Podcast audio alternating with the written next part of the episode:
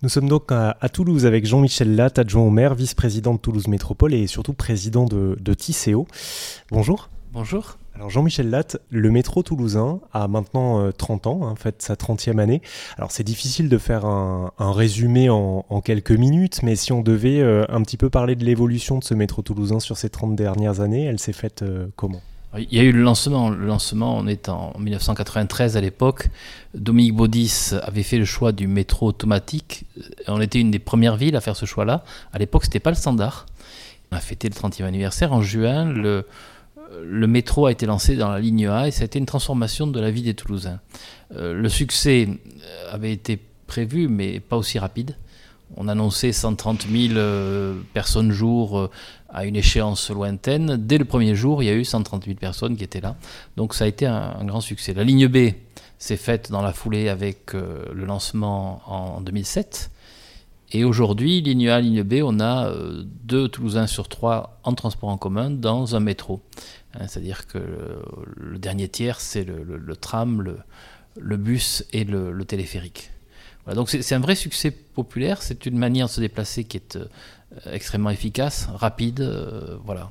Et donc, on sent aujourd'hui que Toulouse est une ville de métro. Elle l'est devenue avec, euh, avec son histoire. Alors, vous l'avez dit, hein, c'est euh, l'un des seuls réseaux euh, entièrement automatisés en France. On a du mal à imaginer comment ça fonctionne. Avec des conducteurs de métro, on voit très bien. à Toulouse, ça se passe comment d'orchestrer tout ça? Alors, on a un PC central avec des écrans où tout se gère, mais après, c'est l'intelligence artificielle, entre guillemets, qui, qui fait le reste. Aujourd'hui, c'est devenu quand même un standard. C'est-à-dire que tous les projets de métro qui sont lancés en France bien sûr, mais parfois dans le monde, sont des projets automatiques. Hein. C'est-à-dire qu'on a plus de lancements de projets automatiques que de projets manuels. Et Paris, par exemple, est en train de faire muter ses lignes de lignes manuelles en lignes automatiques.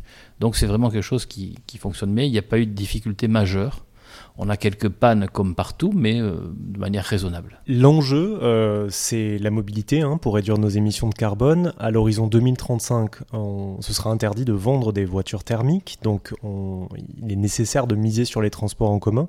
Comment ça s'organise dans le transport collectif, de le préparer à cet avenir extrêmement proche finalement? On s'y prend très à l'avance. Euh, d'abord parce que les choses vont lentement, et puis parce qu'il faut être euh, en anticipation.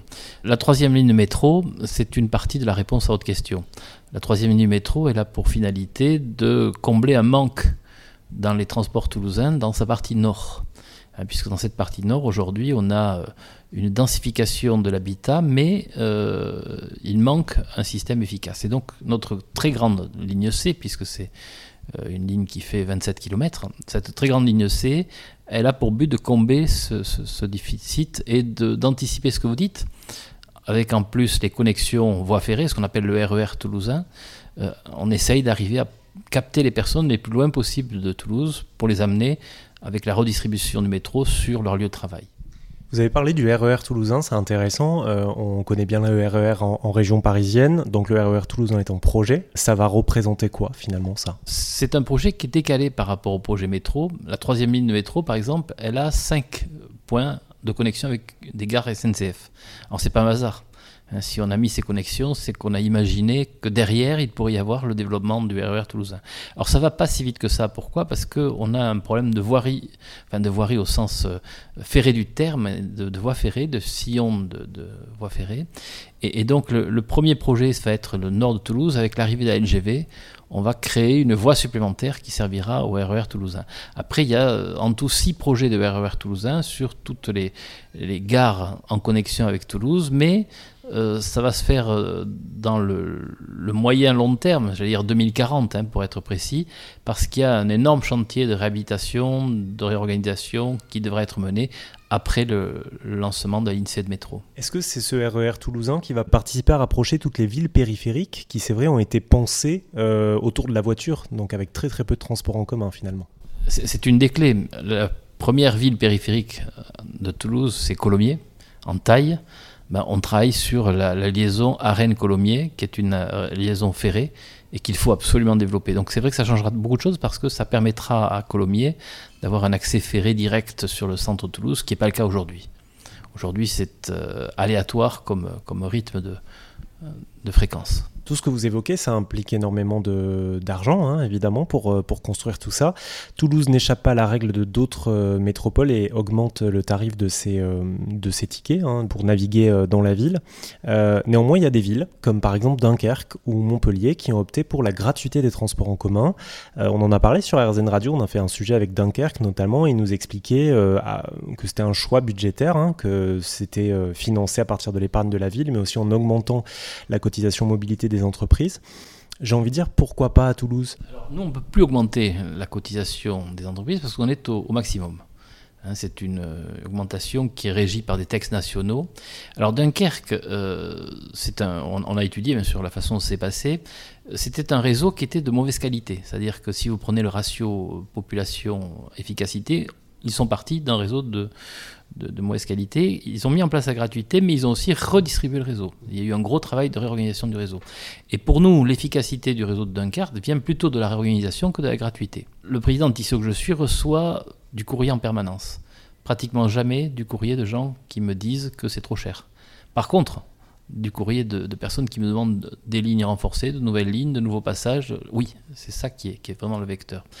Euh, la part du financement à Toulouse, euh, les entreprises, c'est 300 millions d'euros par an à peu près. Euh, les collectivités locales, c'est 105 millions d'euros par an.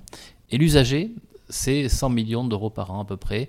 On ne le sait pas toujours, mais quand on monte dans un bus dans le centre Toulouse, on paye le tiers du prix réel de la course en cause. Donc on est sur ça.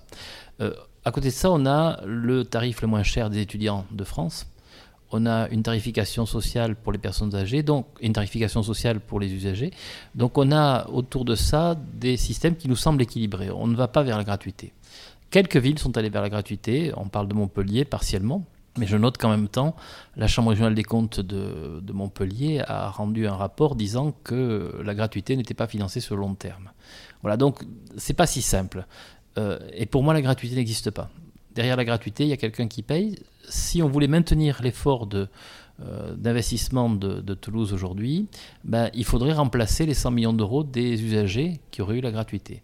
Où est-ce qu'on peut les augmenter? Euh, On ne peut pas toucher aux entreprises aujourd'hui parce qu'on est au, sommet de, de, ce qu'on peut faire.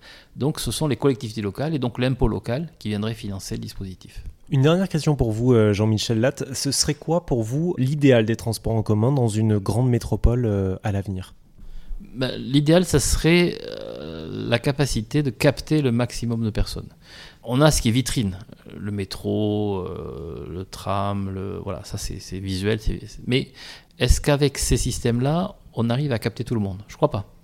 Et donc c'est ça qui doit être euh, l'idéal pour moi, c'est-à-dire qu'on arrive à avoir un réseau qui évolue des bus plus petits dans la ruralité, du transport à la demande, des choses comme ça, mais euh, que l'on puisse arriver à une véritable égalité dans la mobilité. C'est ça qui est, qui est pour moi le plus important.